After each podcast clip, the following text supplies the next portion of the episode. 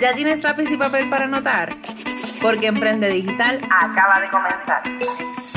En Emprende Digital aprenderás sobre Instagram, contenido, estrategias, productos digitales y herramientas que te ayudarán a convertir a tus seguidores en clientes, tener mayor visibilidad en las redes y aumentar tus ventas para llevar tu negocio o marca personal a otro nivel. Soy Francesca Vázquez, emprendedora, speaker y estratega en marketing digital con especialidad en Instagram y creación de contenidos. Te invito a que te quedes conmigo para que conozcas el contenido de este nuevo episodio.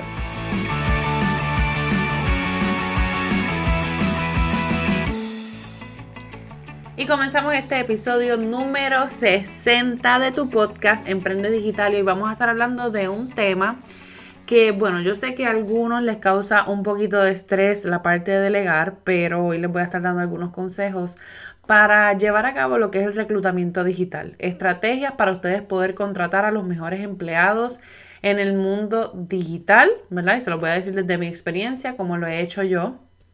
Pero esta va a ser la primera parte. En el próximo episodio les voy a compartir la segunda de cosas que ustedes deben tomar en cuenta para poder entonces delegar y buscar, ¿verdad? Personas que se vayan añadiendo a lo que es su trabajo, ¿verdad? O su negocio. Así que bueno, vamos a comenzar con eh, la cosa o, ¿verdad? o el consejo número uno que te puedo dar, lo primero que debes hacer antes de ponerte a reclutar es hacer un listado de todas las tareas eh, ¿verdad? En las cuales tú necesitas apoyo o necesitas delegar, o, ¿verdad? Esas que no te gustan hacer. ¿Y por qué te digo esto? Porque usualmente decimos, ay, es que yo necesito buscar una secretaria, porque es que de verdad a mí me hace falta una secretaria o me hace falta un asistente virtual. Sin embargo, ni siquiera tenemos claro en qué es que necesitamos apoyo. Así que esta es la primera asignación que te voy a dar. Independientemente tú vayas a reclutar a alguien en este momento, lo hagas en el futuro o lo que sea, pero ya por lo menos vas encaminada en el proceso. Así que lo que debes hacer es hacer un listado de todas esas cosas que tú sientes que ahora mismo te están tomando mucho tiempo, te están consumiendo. Por ejemplo, puede ser el contenido que tú dices, bueno, a futuro me encantaría poder contratar a alguien para que me apoye con esto del contenido. Eh, también puede ser algo que no te guste hacer. Vamos a suponer que en tu caso eh, son las propuestas propuestas de servicio no me encantan, este, y se los digo, ¿verdad? Desde, mi experiencia, ya por lo menos tengo bastantes plantillas de algunos, ¿verdad? Algunos de los servicios que nosotros ofrecemos, pero al principio era una de las cosas como más tediosas para mí, así que si eso es algo que no te gusta, pues puedes buscar entonces a alguien que te pueda apoyar con eso, pero claro, lo importante es que tú lo tengas todo escrito y delimitado para que te ayude luego a identificar a quién es la persona, ¿verdad? Que tú vas a buscar. Pero antes, ¿verdad? Y luego de tú tener ese listado de cosas o tareas, es delimitar un presupuesto. En este momento tú puedes contratar a alguna persona eh, como que por proyecto para que te trabaje, no sé, por ejemplo, durante una semana para ponerte al día, ¿verdad? Con lo que es tu negocio.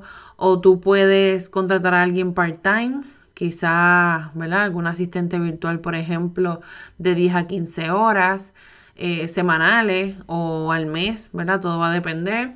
O si tienes el presupuesto, ¿verdad? Para pagarle a una persona que esté contigo full time al mínimo, ¿verdad? El salario mínimo o un poquito más.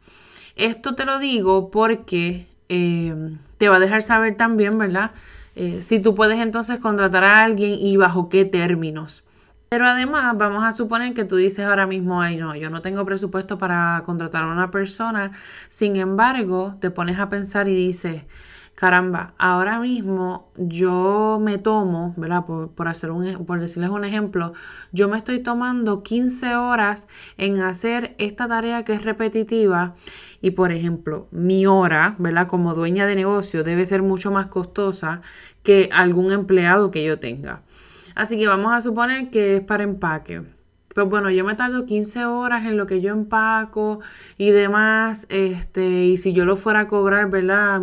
Puedo estar haciendo otra cosa en ese momento, o puedo estar buscando clientes, o puedo estar a lo mejor, qué sé yo, en una actividad, en un bazar, ¿verdad? Poniéndole ejemplos hipotéticos.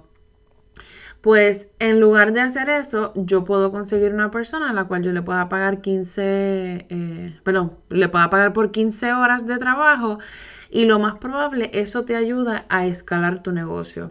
Cuando yo comencé, una de las cosas que precisamente a mí me tomaba mucho tiempo era crear contenido, no tan solo para mí, sino también para los clientes.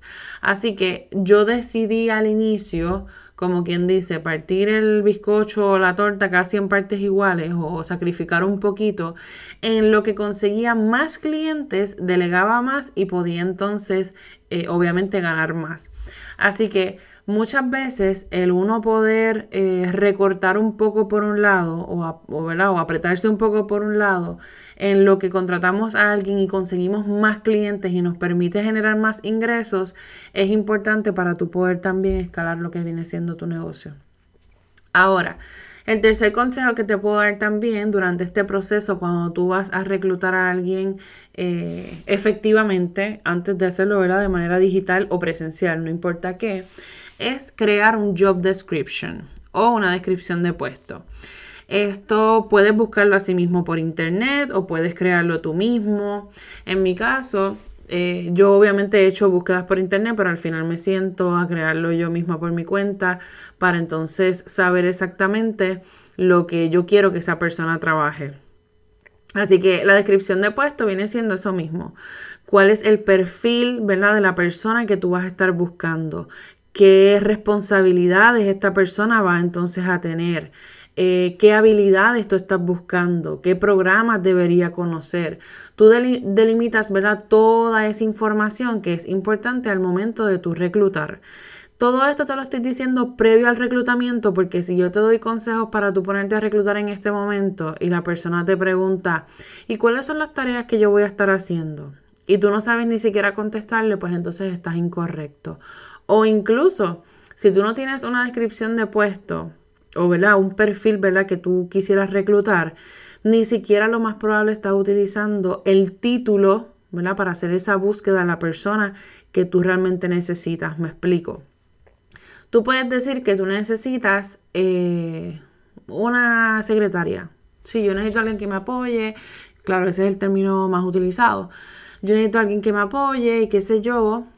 Pero muchas veces, no siempre, ¿verdad? Y no estoy generalizando, pero muchas veces la secretaria se puede encajonar en lo que viene siendo contestar llamadas, contestar correos, este, llevar la agenda, etcétera.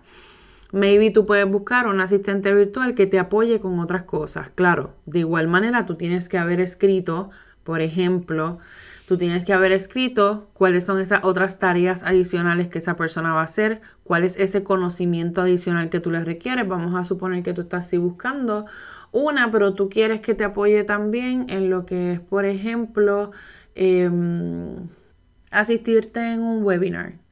Eh, esa persona, pues entonces debería conocer, ¿verdad? De un poco, por lo menos, o tener una noción de lo que son los webinars o cómo te estaría asistiendo. Tú puedes decir si la vas a adiestrar o si tú prefieres que la persona tenga experiencia o, o sea, en fin. Por eso es tan importante la parte de tú sentarte a pensar y de delimitar lo que va a ser esa descripción de puesto para buscar a la persona que realmente tú necesitas y que encaja con lo que tú estás buscando.